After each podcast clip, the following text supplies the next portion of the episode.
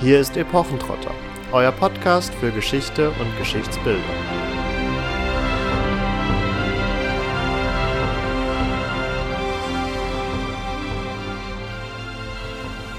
Hallo und herzlich willkommen zu einer weiteren Podcast-Folge von Epochentrotter. In dieser Episode begeben wir uns fairerweise muss man sagen, endlich in die Zeit der Kreuzzüge, nachdem wir um dieses Kapitel der europäischen und nahöstlichen Geschichte doch nun seit ja, drei Jahren einen eher größeren Bogen geschlagen haben, aber das vielleicht auch nicht zu Recht, denn äh, das ganze Themenfeld ist ja durchaus auch komplex.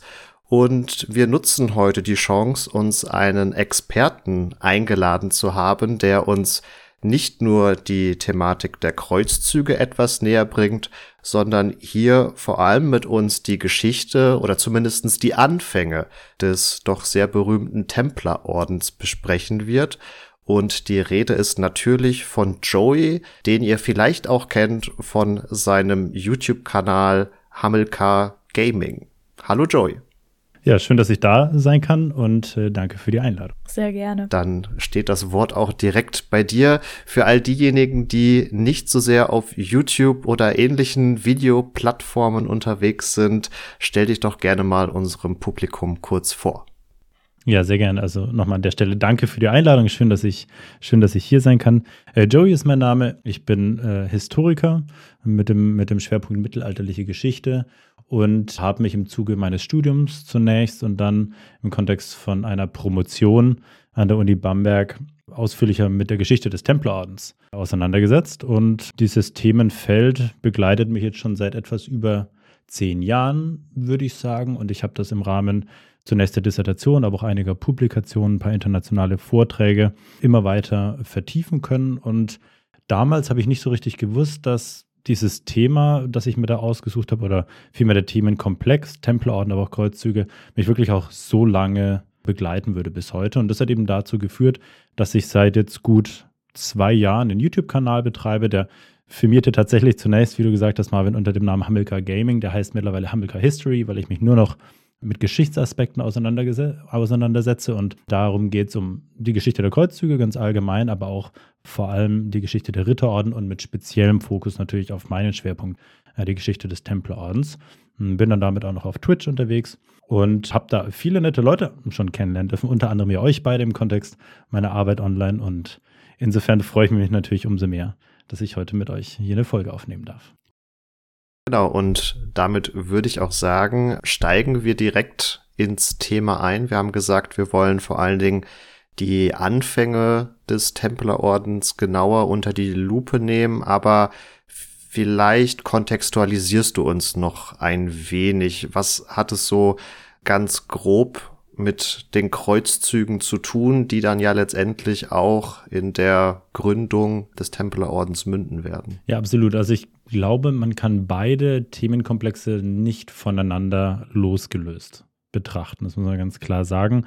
Die Geschichte oder auch die Gründung des Templerordens ist eigentlich nur wirklich zu verstehen, wenn wir uns davor vor Augen führen, wie es zu sowas wie den Kreuzzügen eigentlich überhaupt kommen kann.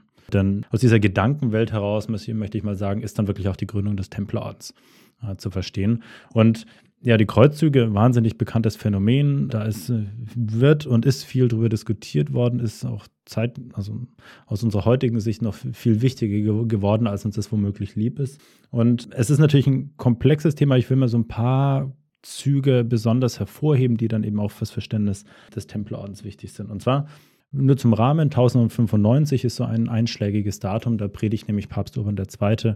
in Clermont den viel zitierten, den ganz bekannten ersten Kreuzzug. Und der mündet dann darin, dass es eine bewaffnete Pilgerfahrt sich auf den Weg macht, sozusagen Menschen aller, aller, aller Herren Länder sich aufmachen, um gen Jerusalem zu ziehen. Und 1099 fällt dann die heilige Stadt Jerusalem.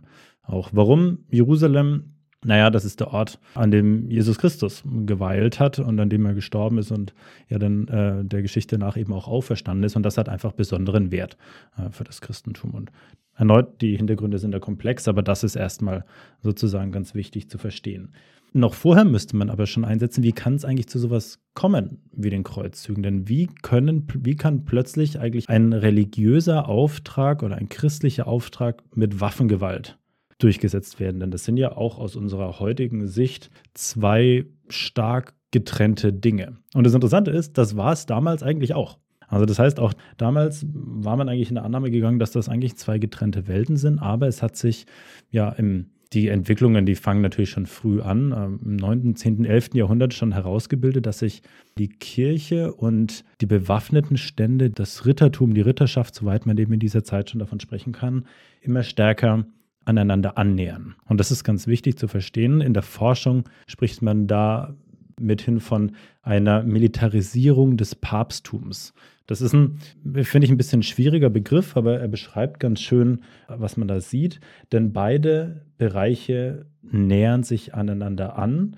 Und das ist nicht spontan passiert, sondern schon vor dem Kreuzzugsaufruf 1095 gab es zum Beispiel den Papst Alexander II., der unter dem Versprechen von ja, jenseitiger Anerkennung, von, jenseitigen, von jenseitigem Ruhm Waffengewalt einfordert und sagt, ihr müsst gegen diesen und jenen kämpfen, dann schaut Gott sozusagen wohlwollend auf euch. Und das sind Entwicklungen gewesen, die dann eben 1095 darin münden, dass wir einen Urban II. haben, der es für angebracht hält, sozusagen diese bewaffnete Heerfahrt aufzurufen und zur Befreiung Jerusalems sozusagen aufzurufen. Und also diese getrennten Stände, diese, diese getrennten Bereiche kulminieren in den Kreuzzügen und vielleicht könnte man das so sagen, werden in einer gewissen Weise dann institutionalisiert in Form einer Organisation im Templerorden. Denn da haben wir genau das auch. Wir haben also Ritter, die sich aber sozusagen in einem quasi monastischen Leben eine Aufgabe verschrieben haben. Das heißt, wir haben hier eigentlich die sogenannten Miles Christi im Entstehen begriffen, oder? Also die Gotteskrieger, die wirklich dann losziehen und aufgerufen vom Papst ihren Glauben verteidigen, was ja aus heutiger Sicht durchaus sehr problematisch ist. Du hast es gerade umrissen. Die Ideologie ist aber ja tatsächlich der Grundstein dann für die Templer. Und wie jetzt stehen die im Verhältnis dazu? Du hast ja auch zuletzt ein sehr gut gemachtes Video veröffentlicht zur Frage Deus Vult, ja oder nein. Und Deus Vult ist ja so gemeinhin der Ausspruch, den man eben diesen Gotteskriegern zuschreibt. Also Gott will es und damit ist es gerechtfertigt. Damit kann man jetzt also gerüstet in die heilige Stadt einziehen und die bösen, bösen Heiden, egal ob Kinder, Frauen, alte Männer oder junge Männer, egal, alle niedermetzeln. Wie passt das alles zusammen? Also danke für die netten Worte zu, zu einem gut gemachten Video. Genau damit habe ich mich auseinandergesetzt. Also Deus Vult ist ja so der bekannteste Spruch, den man eigentlich den Kreuzfahrern, äh, den Kreuzrittern zuschreibt, mit dem Slogan Gott will es eben. Und ich glaube, man muss schon davon ausgehen, dass eigentlich die Mehrzahl der Menschen, die da auf diese bewaffnete Pilgerfahrt auf eine Kreuze gegangen sind, der Auffassung waren, dass das wirklich Gottes Wille ist oder zumindest der Wille der Kirche und dass es damit eigentlich richtig ist, was sie tun. Das aus ihrer damaligen Vorstellungswert. Das macht es von heute, aus heutiger Sicht natürlich nicht unproblematischer. Gleichzeitig ist es wichtig, natürlich da den, sozusagen das aus den, aus den Quellen der Zeit und aus der aus der Zeit heraus zu betrachten.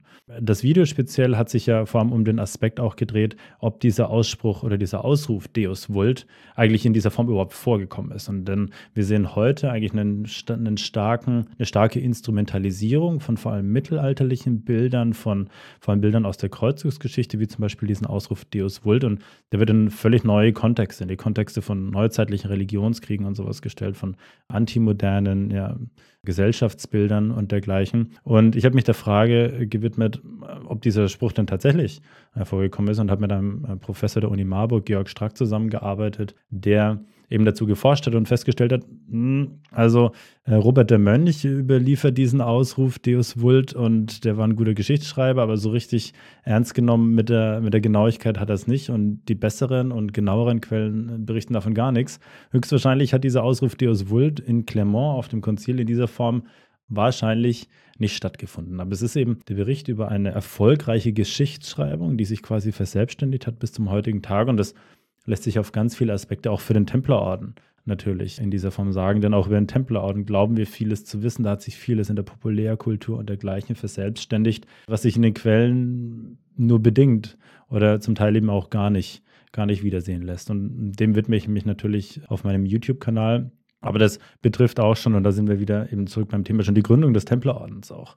Also äh, der entsteht eben aus diesem, aus diesem Geist des ersten Kreuzzuges und das nach dem Zusammenhang gefragt. Also die, die ersten Kreuzfahrer, die 1099 Jerusalem äh, eingenommen haben, einige sind dort geblieben, viele sind wieder zurückgegangen und die Gründer des Templerordens, also ein Hugues de Pin, also ein Hugo von Payat, wie man das wahrscheinlich im Deutschen übersetzen würde, der war auf dem ersten Kreuzzug nach allem, was wir wissen, gar nicht dabei. Der ist erst später im Gefolge eines Grafen aus der Champagne, eines seines Namensvetters, der ebenfalls Hugo hieß, in die Levante gekommen und hat dort Jerusalem wahrscheinlich zum ersten Mal gesehen. Und dann haben es die Umstände eben ergeben, dass er sich dort mit einigen Rittern niedergelassen hat, um dann sozusagen sich äh, auf, an die Gründung des Templerordens letztlich zu machen. Auch da, man redet immer von der Zahl neun. Es seien angeblich neun Ritter gewesen, die den Templerorden gegründet haben. Auch das eine schöne Zahl wird von Wilhelm von Tyres berichtet, aber Wahrscheinlichkeit war es, ist das natürlich auch eine symbolische Zahl oder es waren mehr oder weniger sozusagen, aber es lässt sich schön berichten. Und die haben wir also Formen von Geschichtsschreibung, die sich in einer gewissen Weise auch verselbstständigen. Und das haben wir ganz, ganz häufig beim Templerorden. Natürlich sozusagen multipliziert durch hier heute soziale Medien, Games, Populärkultur und dergleichen. Und da machen sich Geschichtsbilder fest, die man im Zweifel gar nicht mehr so genau äh, belegen kann vollkommen faszinierend finde ich ja tatsächlich, dass dieser erste Kreuzzug funktioniert. Also das ist ja an und für sich erstmal eine absolut wahnwitzige Idee.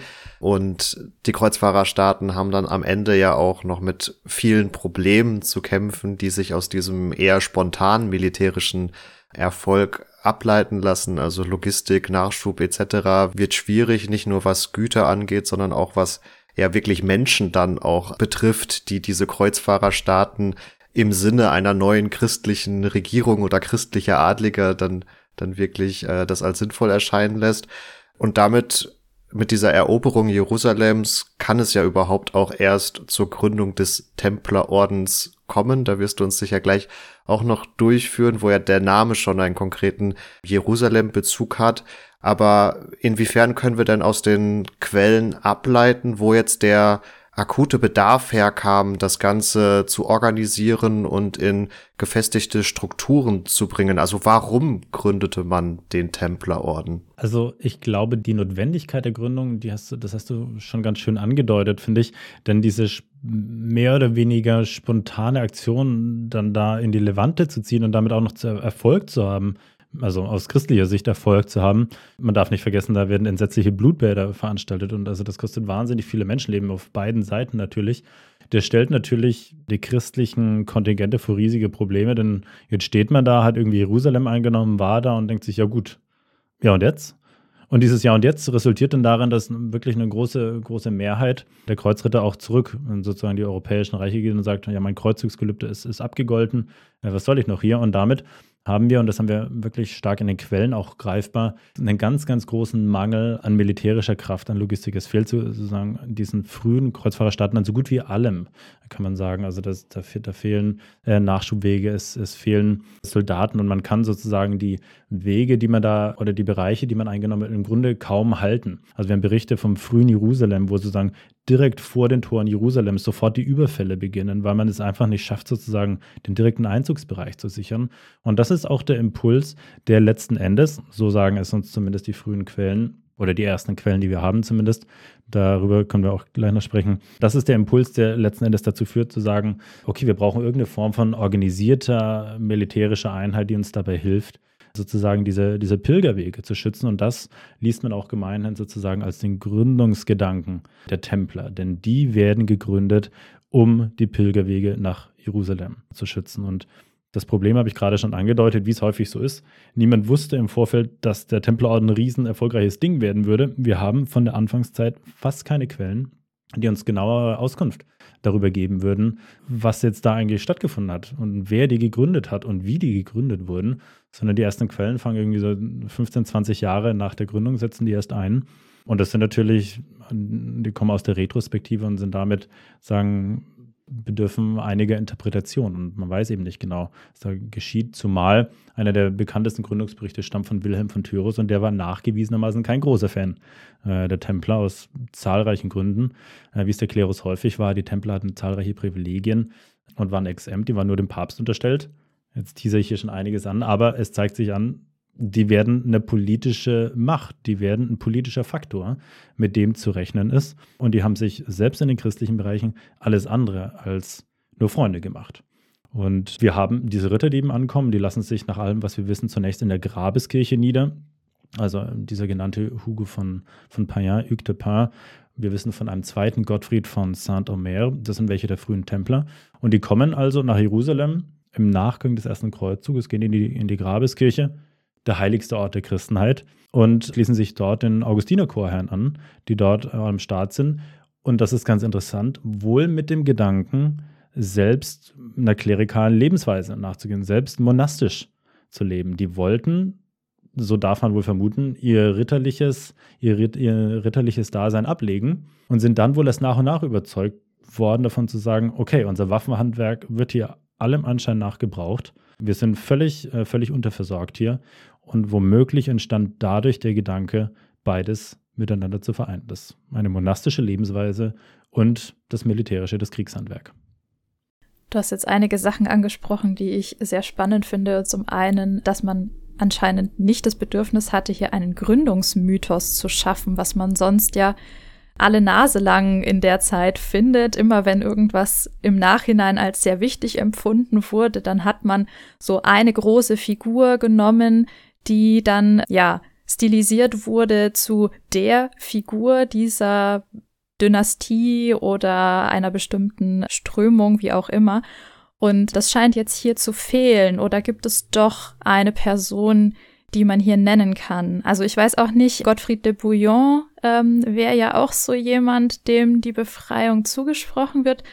Ist das derjenige, der diese Position einnimmt, oder gibt es da noch jemand anderen? Im, sozusagen im Kontext eines erfolgreichen, aus christlicher Sicht erfolgreichen ersten Kreuzzuges ist er das auf jeden Fall. Da könnte man ihn auf jeden Fall nennen. Das ist aber losgelöst vom Templerorden, denn 1099 fällt Jerusalem, das Gründungsdatum der Templer wird um 1120 angesetzt. Also da ist eine Zeit ah, okay. vergangen. Also Hugues de Pin, einer der Gründer des Templerordens, kommt wohl 1114 zum ersten Mal nach Jerusalem, dann ist er wieder weg und dann kommt 1125 sein Dam, das ist ganz, ganz lustig, sein damaliger, also der in dessen Gefolge er damals angereist war, nämlich dieser Graf der Champagne, äh, Hugo, der kommt 1125 wieder nach Jerusalem zurück und schließt sich selber dem Templerorden an den sein Untergebener im Vorfeld gegründet hat. Das heißt, also wir haben durchaus eine zeitliche Staffelung, in der wir hier, in der, in der wir das hier sehen müssen. Und dieses Thema Legendenbildung ist aus vielerlei Sicht spannend im Templerorden, weil wir keine, wir haben keine sozusagen einzelne, total herausstechende Person, die Mitglied der Templer wäre, die als solche verehrt wurde. Wir haben da natürlich ja wohl eine Person, über die wir sprechen müssen, nämlich Bernhard von Clairvaux. Der ist aber Zisterzienser und der hat natürlich das spirituelle, das theologische, das sagen, instrumentelle Fundament dafür gelegt, dass die Tempel überhaupt erfolgreich werden können. Hm, das ist auch ein Punkt, den wir, den wir gleich dringend noch ansprechen müssen, denn am Anfang waren die Templer alles andere als erfolgreich. Das ist ganz wichtig zu sehen. Aber wir haben diese Zahl der Neun, die habe ich ja schon mal angedeutet. Also es wird häufig von dieser Zahl der Neun berichtet und da bereite ich gerade ein Video davor in der Kirche in San Bevignati in Perugia. Das ist also eine Templerkirche, die dafür bekannt ist, dass sie, weil sie noch zahlreiche Fresken hat. Da gibt es eine Darstellung von äh, einem Tatzenkreuz mit neun Sternen darum. Und da geht die Interpretation so ein bisschen, dass das eine Andeutung davon sein könnte, dass, also die Fresken stammen aus dem 13. Jahrhundert, dass sich da sowas wie eine ja, Traditionsbildung abzeichnet. Denn die neuen Gründungsväter könnten damit angedeutet sein. Das ist natürlich durchaus spekulativ, aber da wir hier eine durchaus große Quellenarmut haben, lädt es natürlich dazu ein, diese Zahl in dieser Form äh, sozusagen auch zu deuten. Das kann schon sein. Aber darüber hinaus haben wir keine Einzelpersonen. Wir haben einzelne Amts- und Würdenträger im Orden, die eine herausragende Rolle spielen. Ich meine, das ist Hugues de Pin, den wir gerade genannt haben. Unrühmlich wäre es dann später Gérard de Riedfort. Das ist der, der Großmeister des Ordens, der dann bei Hattin bei der, in der Schlacht 1187 sich sehr unrühmlich hervorgetan hat. Und Jacques de Molay, der Letzte, Großmeister des Ordens, der dann eben verbrannt wird. Also das ist so mal Schnelldurchlauf, sind das so wieder drei großen Persönlichkeiten. Aber von der Legendenbildung in der Form, glaube ich, würde ich, würde ich hier nicht sprechen. Vielleicht können wir noch kurz auflösen, was es mit dem Tatzenkreuz auf sich hat, falls nicht jeder gleich automatisch ein Bild im Kopf dazu präsent hat. Das Tatzenkreuz gilt so ein bisschen als eigentlich fälschlicherweise, muss man sagen, oder, oder nicht ganz berechtigterweise so ein bisschen als das Templerkreuz, wobei ich stark bestreiten würde, dass es ein Templerkreuz in dieser Form sozusagen gab. Aber das Tatzenkreuz ist so die Darstellung, dass man also ein, ein gleichschenkeliges Kreuz hat, das also an allen vier Seiten gleich lang ist, aber dessen Enden sozusagen sich verbreitern äh, in der Form. Also das heißt, die Enden gehen auseinander und da haben wir ganz schlanke Repräsentationen des Tatzenkreuzes, aber wir haben auch sehr massive, sehr breite Darstellungen des Tatzenkreuzes, das dann, das könnt ihr mal googeln, eher an so ein Grabes, äh, ein Grabkreuz erinnert, also eine andere Kreuzesdefinition ist das.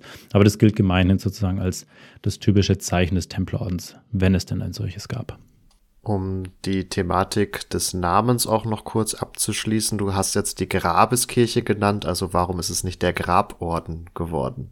Ja, gute Frage. Äh, das ist das, was, was viele verwirrt, wenn ich ihnen davon erzähle, dass die Templer zunächst in der Grabeskirche sozusagen äh, sich niedergelassen haben. Das sagen uns die Quellen tatsächlich relativ genau. Aber der sehr viel bekanntere Ort, den natürlich die allermeisten und ja auch sehr zu Recht mit dem Templerorden assoziieren, ist der Ort auf dem Tempelberg. Und zwar ist das die heutige Al-Aqsa-Moschee. Und das ist der Ort, in dem hat dann Balduin II., der damalige König von Jerusalem, residiert und großzügigerweise den Templern diesen Ort dann überlassen, als man sich entschlossen hat, einen Orden zu gründen. Und die Templer heißen nicht Templer, weil sie auf dem Tempelberg gegründet worden sind, sondern weil die Kreuzfahrertradition, die heutige Al-Aqsa-Moschee, damals mit dem Templum Salomonis interpretiert hat. In der Tradition galt er als der Tempel Salomons und das haben wir eben auch im Namen der Templer, im offiziellen Namen der Templer repräsentiert als die arme Ritterschaft des Salomonischen Tempels, des Templum Salomonis. Und deswegen werden sie eben heute als Templer bezeichnet. Der Name findet dann auch Eingang in zahlreiche Urkunden in seiner wenig, weniger sperrigen Form in aller Regel, zwar als Miles oder Milites Templi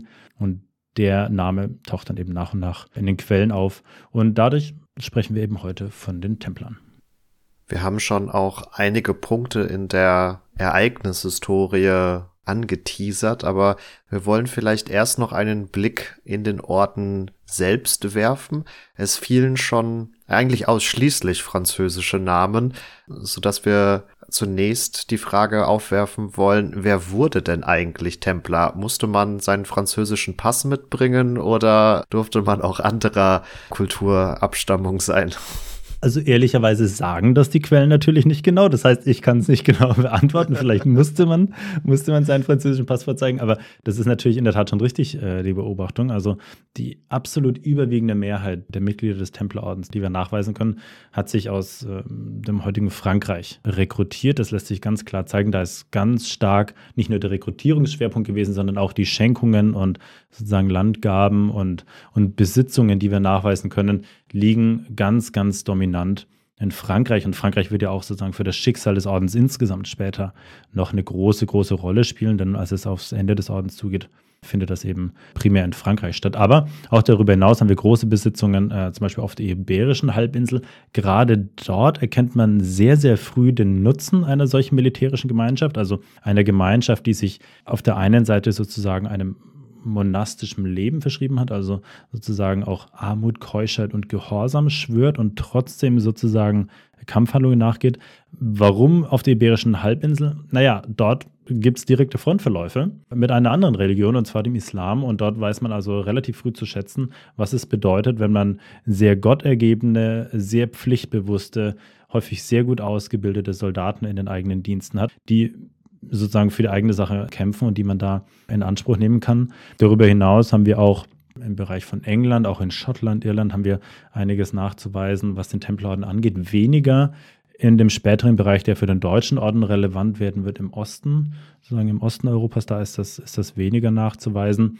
Aber das sind so sozusagen die, die Hauptrekrutierungsgebiete. Und das ist natürlich eine spannende Frage, finde ich, die du da stellst. Die Frage, wer ist denn eigentlich Templer geworden? Also da kann man ja einerseits über sozusagen die, die Herkunft sprechen, aber da gibt es natürlich noch eine ganz, ganze Reihe anderer, anderer spannender Punkte. Also wir wissen, dass die Mehrheit der Mitglieder des Ordens, das wandelt sich auch im Laufe der Zeit, das muss man ganz klar sagen, aber entweder dem niederen Adel oder sozusagen auch durchaus nicht adeliger Herkunft war. Denn wir müssen ja eines unterscheiden. Im Orden gab es unterschiedliche Ränge. Also der Orden ist in einer gewissen Weise auch ein Abbild sozusagen der christlichen Gesellschaft, wie man sie damals verstanden hat. Wir haben auf der einen Seite, und das sind die prominentesten Mitglieder, Adelige, und die sind in aller Regel Ritter, Ritterbrüder geworden. Also das sind die, die man so gemeinhin in seinem Kopf hat, wenn man an Templer denkt. Das sind die Typen in weißem, in, in so einem weißem Umhang mit dem roten Kreuz drauf. Später aber, also die gab es schon von Anfang an, aber später hat ein anderer Rang überhand genommen, und zwar der der Sergeanten. Und zwar sind das die nicht adeligen Mitglieder. Die haben manchmal kämpfende Funktion übernommen, je nachdem, wo sie eben stationiert waren. Aber ganz häufig waren die auch die Verwaltung zuständig. Die haben Schafe gehütet, die haben Mühlen betrieben, die waren also im wirtschaftlichen Bereich aktiv. Auch das ein ganz, ganz wichtiger Aspekt in der Geschichte des Templerordens. Und dann haben wir einen dritten Rang, über den wir in der Forschung verdächtig wenig wissen. Und zwar sind das die, die Kleriker, also die, die Geistlichen, die Ordensgeistlichen. Die darf der Orden selber schon relativ früh haben. Seit dem Jahr 1139, da gab es eine, eine ganz, ganz wichtige Bulle, Omne Datum Optimum, also ein päpstliches Privileg sozusagen. Und da wird den Templern schon zugestanden, eben eigene Ordensgeistliche zu haben. Und diese drei Hauptränge oder Kategorien, würde ich mal sagen, die gab es. Und wenn du eingetreten bist und Adeliger warst, du musstest, was du als Adeliger meistens warst, frei sein, aber du durftest auch keine Schulden haben. Und du musstest, das ist auch ganz interessant, ähm, es gab kein Eintrittsalter, sondern du musstest fähig sein, eine Waffe zu tragen und sozusagen dem Hauptzweck des Ordens nachzukommen. Und zwar die heiligen Stätten aus damaliger Sicht von Ungläubigen zu befreien. Und da wird schon ganz klar, was so die eigentliche Mission war der Templer, im Gegensatz zu Johannitern beispielsweise oder auch dem deutschen Orden, die ja aus Gründen der Pflege gegründet wurden und erst dann militarisiert wurden. Das war bei den Templern nie so. Es war von Anfang an der Kampf und die Schlacht. Und er war auch bis zum Ende das zentrale Element. Und das spiegelt sich eben wieder in den Rängen und auch in der Art der Leute, sozusagen, die dort rekrutiert wurden. Können wir denn was zur Motivation der Mitglieder sagen, warum sie Teil des Templerordens geworden sind oder werden wollten? Das ist natürlich ziemlich, ziemlich schwer zu greifen, denn die Quellenlage dazu ist, ne, also das muss nicht überraschen, äußerst dürftig. Also in Schenkungen können wir erstens sehen, was Motivationen beispielsweise für Schenkungen oder Übergaben waren. Das sind aber häufig ritualisierte Texte, die dort sozusagen überliefert wurden. Das ist häufig sehr, sehr einheitlich und systematisch gehalten und vieles gilt auch für den Gedanken, wenn jemand beitreten wollte. Aber wir dürfen, glaube ich, schon annehmen, dass Leute, die sagen, dem Templerorden beigetreten sind, das zunächst mal aus einer, aus einer eigenen Hingabe für den Glauben gemacht haben. Ich glaube, das ist schon ein zentraler Punkt. Wenn man den ganz weglassen würde, glaube ich, täte man den allermeisten vermutlich Unrecht. Denn wir müssen schon davon ausgehen, dass also das der zumindest eintreibende Faktor in der intrinsischen Motivation war. Andererseits wissen wir natürlich auch, dass der Templerorden also ein großes Netzwerk hatte und du konntest irgendwo in, in Frankreich eintreten und bist im Zweifel auf irgendeinem äh, Schlachtfeld nahe Akkon hast du dich wiedergefunden. Das heißt also, da dort eine gewisse Form von, ja, das können wir stark für andere Ritterorden zeigen, das würde ich für den Templerorden auch annehmen wollen, dass es also schon Leute gibt, die da gesagt haben, okay, hier, hier sehe ich was, hier, hier habe ich ein anderes Leben vor mir, als ich das womöglich in meinen Heimatgefilden gesehen hätte. Lasse ich mich dort mal drauf ein. Ob das dann immer so gekommen ist, wie man sich das vorgestellt hat, wage ich zu bezweifeln, denn in der, in der Aufnahmezeremonie des Tempelordens äh, ist ein Standardspruch sozusagen, dass man seinen eigenen Willen völlig ablegt und dem zu gehorchen hat, was einem die Ordensoberen sagen. Und wenn die sagen, du hast jetzt aber eine Komturei mit drei Leuten in Nordfrankreich zu bewirtschaften für dein restliches Leben, dann hattest du das zu tun. Und wenn du im Zweifel keine Lust auf Schlachtfeld hattest, aber es einfach einen akuten Bedarf an Leuten gibt, die mit dem Schwert und mit der Lanze umgehen können, dann hast du dich womöglich im, im Nahen Osten wiedergefunden. Und dass das so gekommen ist, wir kennen einzelne Karrieren von einzelnen Templern, die haben unter Umständen sehr, sehr häufig die Orte gewechselt, sind aufgestiegen in den Rängen, auch wieder abgestiegen in ihren Positionen. Und auch das gab es und es spricht vieles dafür, dass also der einzelne Templer ein Rädchen in diese Riesenmaschinerie sozusagen des Tempelordens war, die er dann später im 12. und 13. Jahrhundert werden sollte. Und dass das individuelle Schicksal, sage ich mal, dass die individuellen Befindlichkeiten dann doch eher zweit- oder drittrangig waren. Denn der Einfluss und sagen, die tragende Rolle, die der Orden auch auf den Schlachtfeldern im Nahen Osten einnehmen sollte, die haben einfach das unabdingbar gemacht, dass da eine riesen Logistik, eine riesen Wirtschaftsmacht und ähm, ein riesen politischer Apparat dahinter standen. Und da hattest du im Zweifel zu gehorchen, würde ich mal meinen. Das heißt also, das ist nicht wie bei einem Verein, man tritt bei und dann macht man mal gewisse Aufgaben und dann tritt man vielleicht später wieder aus, sondern es ist schon eine lebenslange Verpflichtung, oder?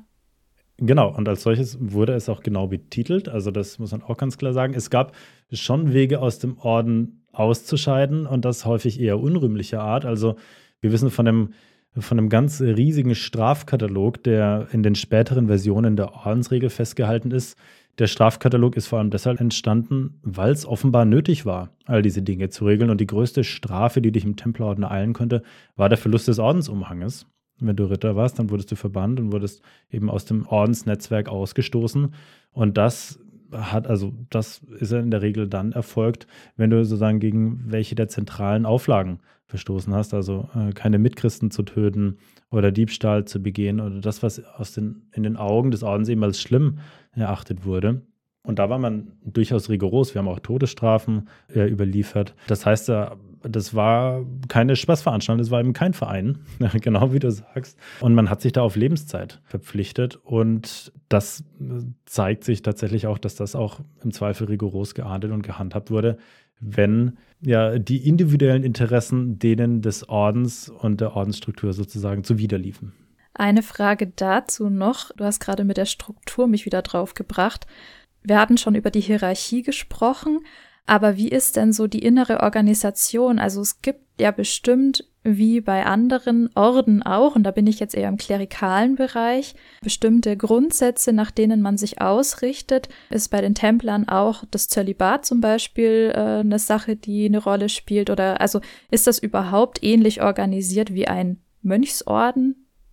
Absolut, denn das waren die Vorbilder, nach denen man sich sozusagen orientiert hat. Ich hatte es, glaube ich, ja eingangs schon mal erwähnt, die Themen Armut, Keuschheit und Gehorsam waren die, die man versprochen hat bei Aufnahme in den Orden. Und man kann wohl annehmen, zweierlei, dass zunächst die Augustiner-Chorherren, denen man sich anfangs ja sehr nahe gefühlt hat, dass die sozusagen ja auch eine, eine, also die Chorherren generell eher eine Neuerung des Reformpapsttums der Zeit der zweiten Hälfte des 11. Jahrhunderts, dass man sich an denen orientiert hat und zweitens, dass vor allem konkreten zisterziensischer Einfluss äh, noch eine große Rolle für den Templerorden gespielt hat und zwar insofern, als dass die Ausprägung einer das ist debattiert in der Forschung, muss man sagen, einer ja, Templer-Spiritualität sich sozusagen gezeigt hat. Gab es eine Templer-Spiritualität? Das ist so ein bisschen wie die Frage, gab es ein Templerkreuz?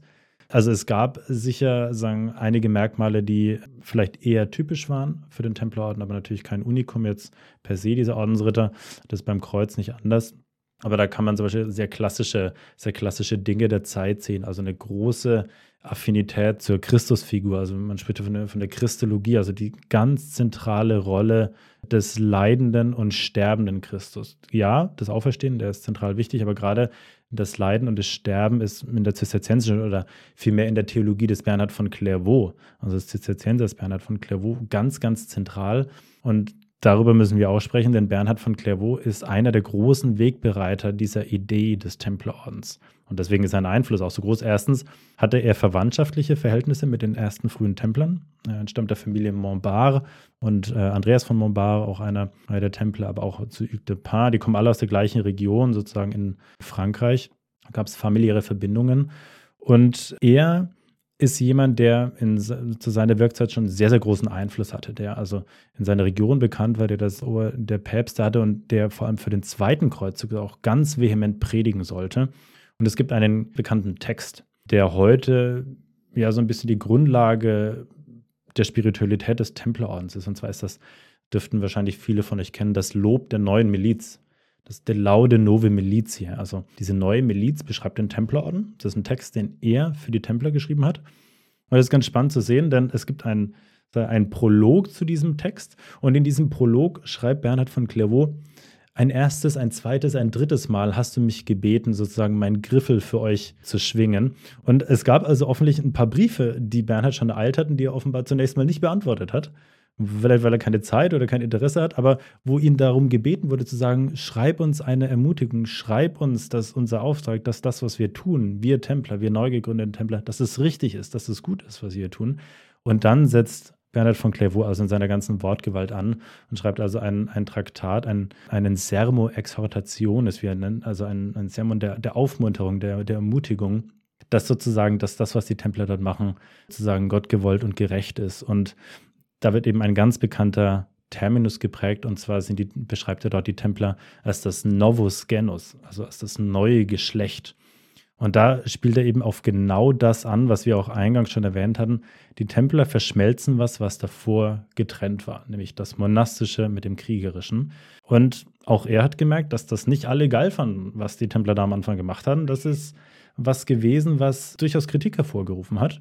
Und dann aber doch, wie wir ja sehen, Schule gemacht hat und auch Nachahmer gefunden hat.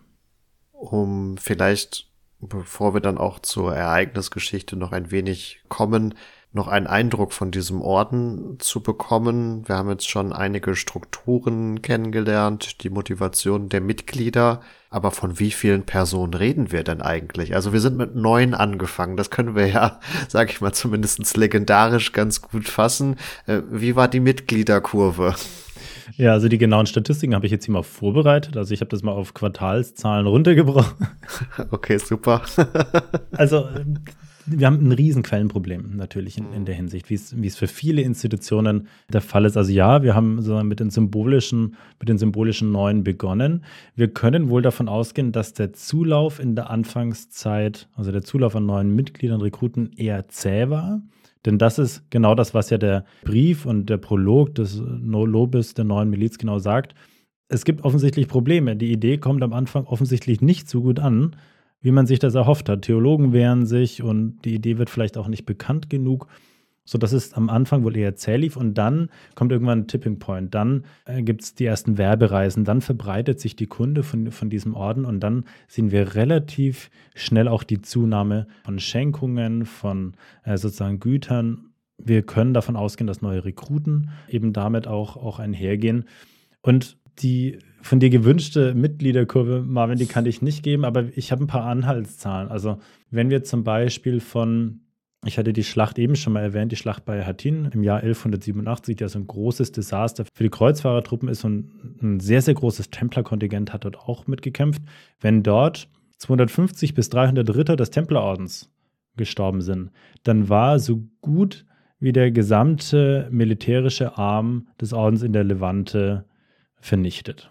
Also jetzt werden da nur Ritter aufgezählt, das ist klar. Das heißt, wir müssen auch von Sergeanten und Auxiliartruppen ausgehen, Turkopolen. Äh, Turkopolen sind sozusagen bezahlte Söldner, die sich die, die sich die Templer immer wieder geholt haben und die Teil der Kampf, der Kampftruppe waren. Die werden dann nicht genannt. Also natürlich waren das, waren das mehr Leute, die unter dem Banner des Templerordens sozusagen geritten sind. Aber wenn die zentralen militärischen Elemente in Form der Ritter eben ausgeschaltet wurden, dann war 300 sehr, sehr viel. Dann waren es extreme Verluste. Das haben wir später bei La Phobie 1244 in dem Jahr auch nochmal. Also da, da wird der Orden sozusagen militärisch gesehen an den Rande seiner, seiner Existenz gebracht und man musste enorme Anstrengungen aufweisen, das dann natürlich im Nachschub wieder zu holen. Also das sind so Zahlen, die wir haben. Oder als die Templer festgenommen werden in Frankreich, dann ab dem Jahr 1307, wo es dann gegen Ende geht, dann werden in einer Verhörwelle mal 100 Templer befragt, in einer zweiten Verhörwelle mal 250. Und da wird dann vom sozusagen einfachen Ordensaffiliierten bis zum Ordensritter alles befragt. Jetzt weiß man nicht, ob da alles aufgezeichnet wurde. Die Protokolle sind teils unvollständig, aber das waren einige tausend über Europa verteilt mit unterschiedlichen Zugehörigkeitsgraden. Aber von konkreten Rittern und wenn wir von Kampfkraft und dergleichen reden, waren das deutlich, deutlich weniger.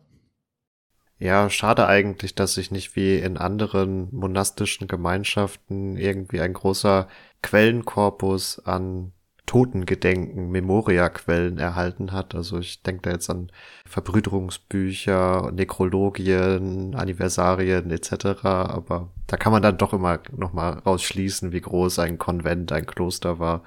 Aber gut, das haben wir jetzt in diesem Fall scheinbar nicht, sei es drum.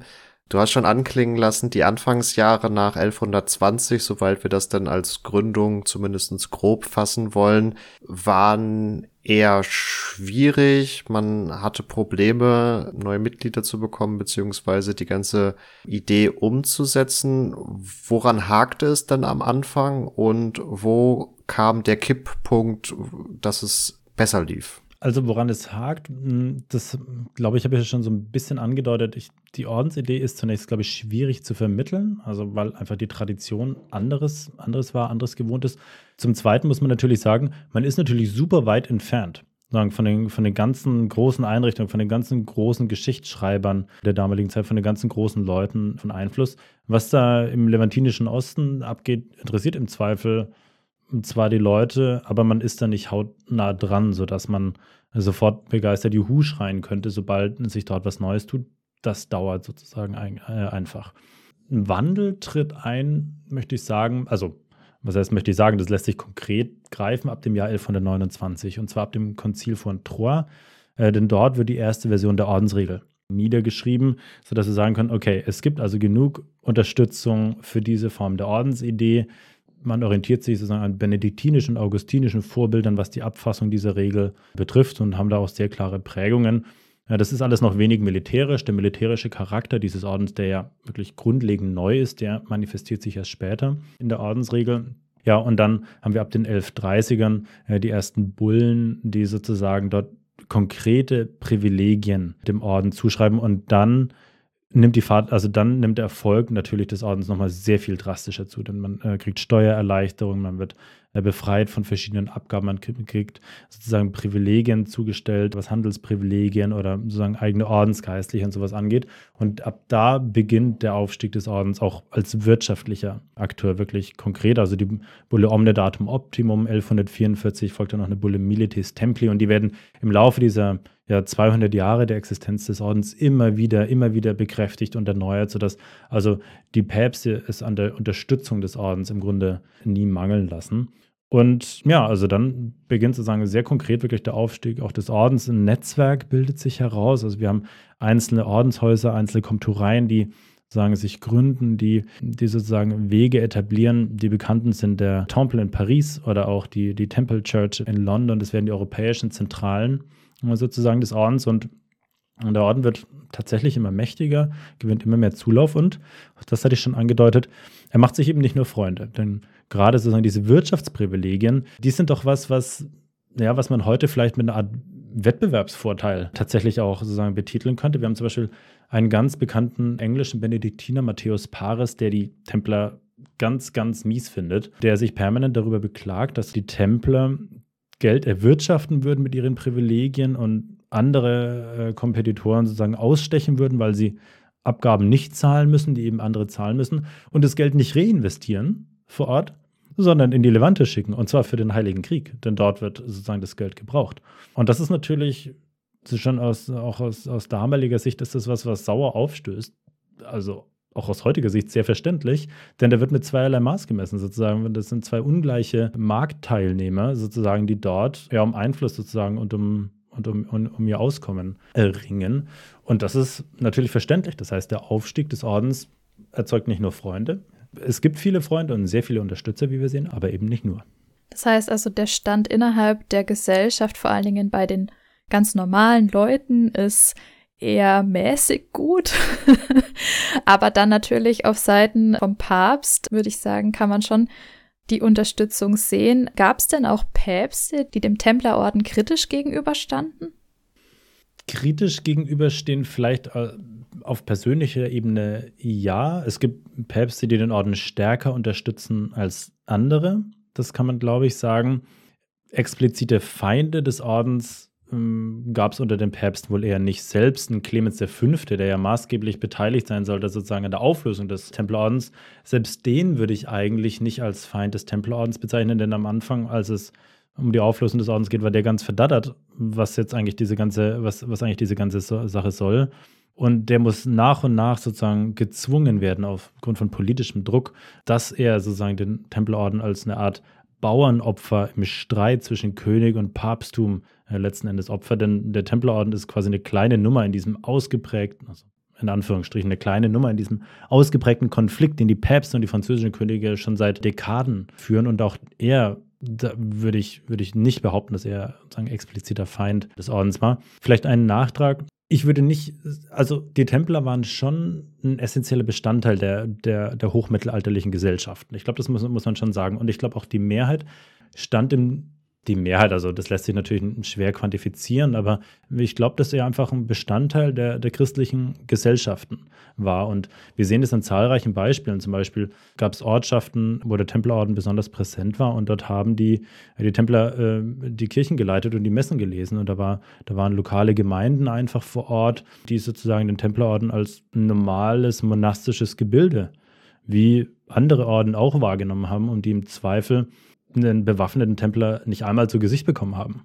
Das, das kann also gut sein. Das heißt, vielleicht im öffentlichen Bild unterschied sich der Orden womöglich gar nicht, sondern von anderen geistlichen Institutionen. Und auch andere geistliche Institutionen hatten ja durchaus wirtschaftliche Privilegien. Also wir müssen ja nicht davon ausgehen, dass sozusagen der Templerorden die einzigen waren, die jetzt das besondere Wohlwollen der, der Päpste genossen haben. Das haben später Johanniter und auch Ritterorden, aber das haben ja auch andere, äh, also nicht ritterliche Gemeinschaften. Marvin, du wolltest ursprünglich mal auf die Ereigniskette zurück. Vielleicht können wir das an der Stelle tun. Joey, du hattest ja über das Wachstum auch des Ordens schon etwas berichtet. Ist das denn jetzt so, dass bis zu dem angedeuteten Niedergang das stetig weiter wächst oder gibt es da auch Tiefschläge? Also einen Tiefschlag, der wurde jetzt schon ein paar Mal erwähnt. Ich nehme vielleicht nochmal den Faden auf. Also wenn wir in einer groben Chronologie bleiben, gegen 1120 gegründet, 1129 die Ordensregel, die ersten Privilegien ab den 1130er Jahren und der Orden wächst. Und also in den ersten wirklich bisschen drastischen Rückschlag haben wir in Form eben der Schlacht bei Hattin, das hatte ich schon angedeutet die ja rühmliche oder beziehungsweise unrühmliche Darstellungen im, im, Königreich der Himmel zum Beispiel ja auch erfährt, also in dem, in dem Film, den sicherlich viele von euch kennen dürften. Also diese Niederlage bei Hattin war insofern drastisch, als dass nicht nur die Schlacht verloren geht, und zwar derart enorm, dass im, im Zuge dieses Feldzuges die Reliquie des Heiligen Kreuzes verloren geht. Ähm, das ist also natürlich, wird auch in der Geschichtsschreibung, in der christlichen Geschichtsschreibung als drastischer Rückschlag sozusagen wahrgenommen. Und zwei Jahre später fällt auch noch die heilige Stadt Jerusalem, denn die ist auch nicht mehr zu halten im Nachgang dieser Schlacht. Und das sind schon alles Zeichen, die darauf hindeuten, dass sich da einiges ändert und dass die enormen Nachschubprobleme und die Logistik, die dahinter steht, nicht mehr nachkommt, all diese, all diese Gegenwehr, die sich da jetzt formiert, zurückzuschlagen. Man muss die zentrale natürlich der, des Königreichs, aber auch sozusagen des Ordens selbst nach Akkon verlegen. Akkon wird nach 1189 sozusagen zur neuen Zentrale des Templerordens. Und im 13. Jahrhundert macht es sich so langsam bemerkbar, dass dieses ganze Kreuzzugsunternehmen ja auf sehr, sehr tönenden Füßen steht. Also man kann einen gewissen Nachgang in den Schenkungen nachweisen. Der ist nicht so drastisch, wie er häufig tituliert wird, denn nach wie vor gibt es Rekruten, nach wie vor wächst auch konkrete Orden. Aber auch die Niederlagen nehmen zu. Also wir haben hier Niederlagen bei La Fourbie 1244, das hatte ich gerade schon gezeigt. Mal die Ereignisgeschichte so ein bisschen weiter abzuspulen. Al-Mansura 1250, das sind alles so, alles so Punkte, die auch gerade für den Templerorden sehr, sehr einschneiden werden. Und dann haben wir natürlich eines der großen bekannten Daten auch in der, in der Kreuzungsgeschichte, nämlich das Jahr 1291. In diesem Jahr fällt besagte Hafenstadt Akkon und mit ihr wahnsinnig viele Kreuzfahrer und vor allem auch Templer, sodass man sozusagen seine letzte Basis ja, an, am levantinischen Festland verliert und sich zurückziehen muss. Und davon bleibt der Orden natürlich nicht unbetroffen. Man versucht da weiter den Kreuzungsgedanken voranzutreiben, aber es mangelt eben zunehmend an Unterstützung. Und dieses bekannte Schema des rasanten Aufstiegs und Falls, das ja maßgeblich von Wilhelm von Tyrus kommt, also von diesem Geschichtsschreiber, ich wehre mich immer so ein bisschen dagegen, weil das natürlich alles nicht so linear war und alles nicht so, mh, hm, ja, so simplifizieren, nachvollziehbar ist, aber es lässt sich vereinfacht schon in einer gewissen Weise konstituieren, dass es also ein Aufstieg war, der nach und nach zugenommen hat und dann an einigen Scheidewegen sehr wahrnehmbar dazu führt, dass also eine Form von Niedergang inbegriffen ist. Der Kreuzfahrerstaaten prinzipiell und dann irgendwann eben auch der Templer. Wir haben festgehalten, dass insbesondere in der Levante, also im Nahen Osten, der Region um äh, Jerusalem unter anderem auch, die Kreuzzugsidee eher zum Scheitern verurteilt war. Aber ähm, du hattest ja auch schon die Reconquista auf der Iberischen Halbinsel angesprochen. Wir waren kurz auf den deutschen Orden auch zu sprechen gekommen, der dann vor allen Dingen in Mittel- und Osteuropa aktiv ist. Inwieweit war es denn, um nochmal zu mehr oder weniger auch den Grundfesten des Templerordens zurückzukommen, wirklich das Ziel, explizit in der Levante und in Jerusalem die Kreuzfahrerstaaten und die Pilger zu schützen und inwiefern war es denkbar, auch in anderen Religionskonflikten Europas und angrenzender Regionen tätig zu werden? Also, das ist eine super spannende Frage, die, also glaube ich, auf mehreren Ebenen ähm, beantwortet werden muss. Jerusalem zunächst mal selbst hat ganz zentrale Zugkraft, zunächst mal für die Kreuzzugsbewegung selber, aber vor allem auch für den Templerorden. Das zeigt sich an unterschiedlichen Dingen. Zunächst mal im Namen. Der, be konkrete Bezug auf den Tempel um Salomones ist ein ganz konkreter Bezug auf Jerusalem, auf die heilige Stadt. Ich glaube, das ist was, was in der, in der Spiritualität der Ordensmitglieder, aber auch in der Wahrnehmung des Templerordens eng miteinander verknüpft war. Wir haben auch noch einen ganz anderen interessanten Aspekt, den man ja häufig auch mit, den, mit dem Templerorden verbindet, und zwar der, ähm, der Sakralbau der Stil des Sakralbaus, der ja häufig den Templern angedichtet wird, nämlich dass die Templer immer Rundkirchen gebaut hätten. Das war ganz lange so ein, so ein Allgemeinplatz. Man sagt, oh, runde Kirche, hängt es wohl mit den Templern zusammen. Es gibt viele polygonale oder runde Kirchen, die dem Templerorden zugeschrieben werden können. Wir haben das in London, wir haben das in der, in der, in der Kirche in Metz zum Beispiel, in Laon ist eine ganz bekannte Templerkirche, die polygonale Bauten haben. Aber wir haben aber auch eben ganz viele äh, Templerbauten, die keine runden oder polygonalen Kirchen haben. Und worauf ist der Rundbau in Bezug? Auf die Grabeskirche. Äh, auf, die, auf die Anastasis der Grabeskirche. Und again, Jerusalem sozusagen. Also man hat damit versucht, einen ganz konkreten Bezug zu Jerusalem als der heiligen Stadt äh, herzustellen. Und es zeigt schon ein Stück weit, dass der Ort einfach für die Ordensspiritualität zentral war und eine große Bedeutung hatte. Jetzt haben wir auch schon einen kleinen Unterschied heraus, einen sehr zentralen Unterschied herausgearbeitet, muss ich vielmehr sagen, zu den anderen Orden, nämlich, dass die Templer nie die Pflege als einen ihrer Kernbestandteile begriffen haben. Für die Templer war immer zentral die Schlacht. Und als dann 1291 Akkon fällt, lässt sich natürlich verargumentieren zu sagen, ja, Leute, schaut mal, da seid ihr eurer Aufgabe nicht nachgekommen. Und das ist in der Tat eine Kritik, die sich die, die, die Ritterorden anhören müssen. Die sagen, ihr wart dafür zuständig, hier das Rückgrat, das militärische Rückgrat sozusagen äh, der Kreuzfahrerstaaten zu bilden.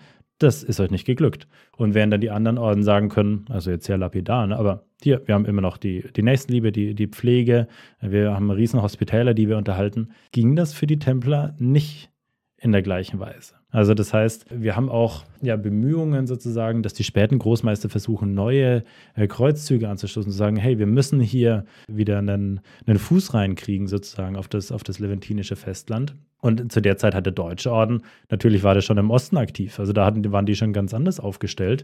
Und jetzt könnte man natürlich die ganz großen Fragen stellen hat es die Ordenspolitik verschlafen, dort in weiser Voraussicht zu handeln, sich andere Standbeine aufzubauen. Das ist im Nachhinein natürlich alles einfach zu behaupten, aber das spricht vielleicht auch dafür, dass die Templer das, den Wegbruch für die Unterstützung ihres eigenen Ordens nicht so drastisch erlebt haben. Vielleicht gab es den sozusagen äh, in der Form auch nicht oder man hat tatsächlich daran geglaubt, dass der eigene Ordensauftrag, die Rückeroberung tatsächlich in irgendeiner Form wieder gelingen könnte.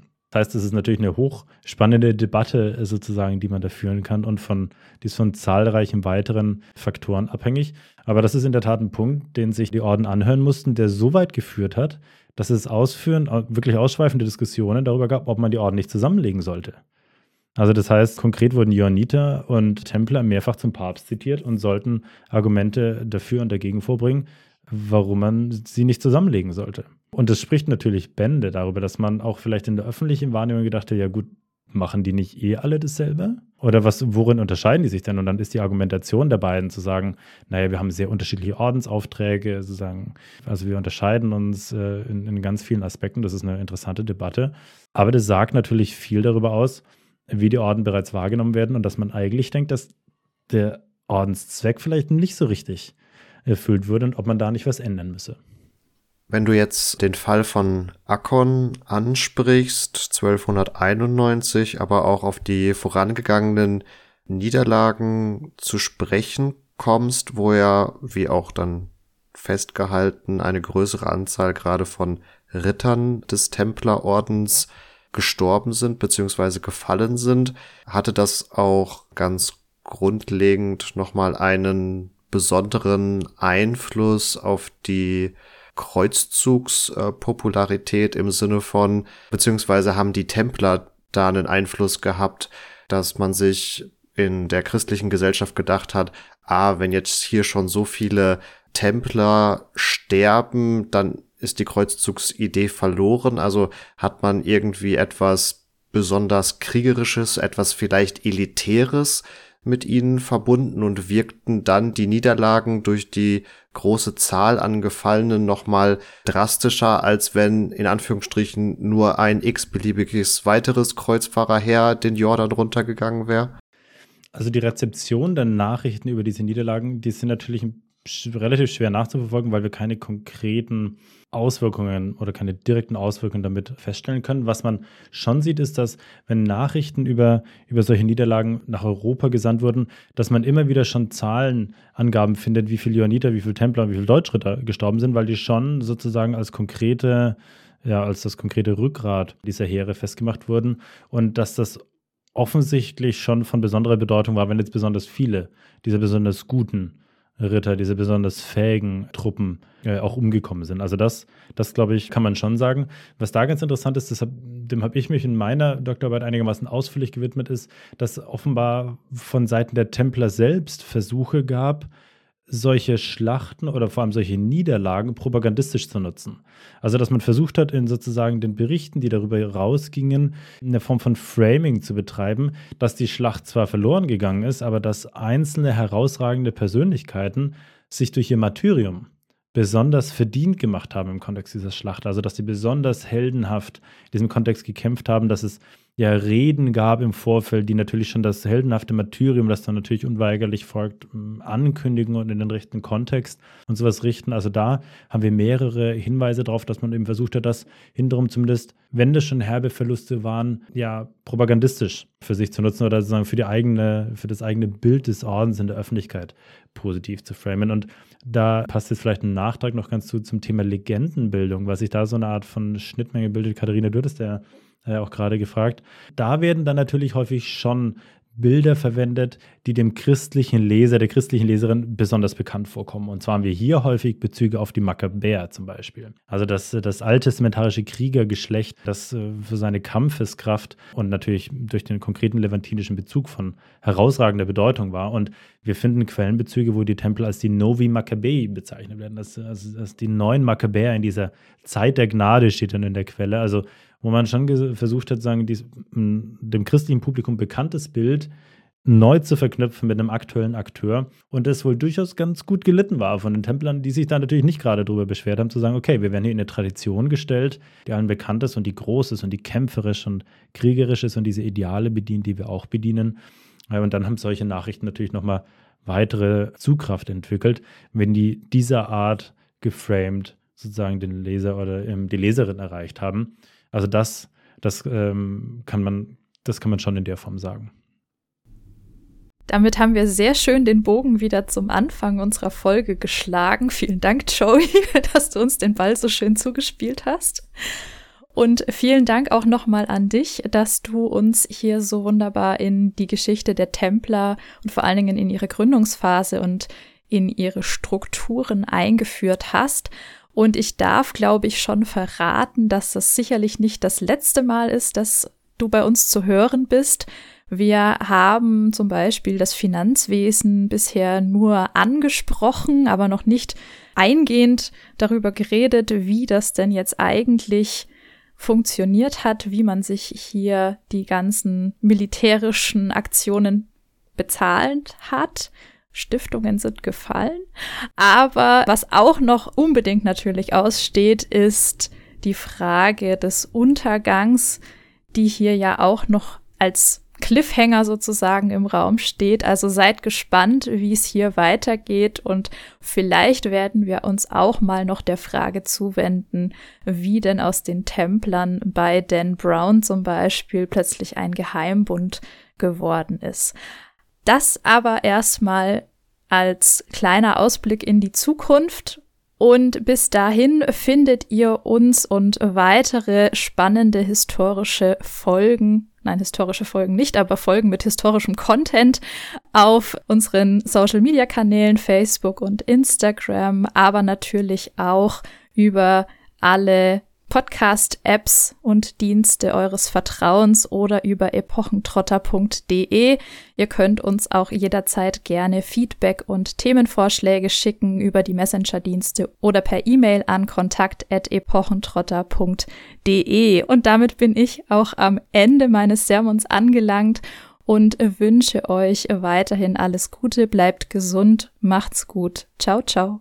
Genau, den äh, Joey von Hamilcar History, ich habe dazu gelernt, findet ihr, wie ihr ja schon gesagt habt, unter anderem auf YouTube und auf Twitch. Da hauen wir euch die Links natürlich in die Show Notes. Kann man dich sonst irgendwo noch treffen? Im Internet oder auch in der echten Welt, je nachdem. das sind schon so die, die richtigen Adressen. Auf Twitter bin ich noch unterwegs, aber schaut doch mal auf die, äh, auf die genannten Kanäle, äh, die du gerade gesagt hast, Marvin. Und das sind dann natürlich auch Kontaktformulare. Und dann freue ich mich, euch dort zu lesen. Danke, dass ich hier sein durfte. Wir haben nochmal zu danken und freuen uns natürlich dann, wenn wir in Zukunft weiter über den Templerorden sprechen dürfen. Damit bleibt mir auch nur noch zu sagen, macht's gut und ciao, ciao.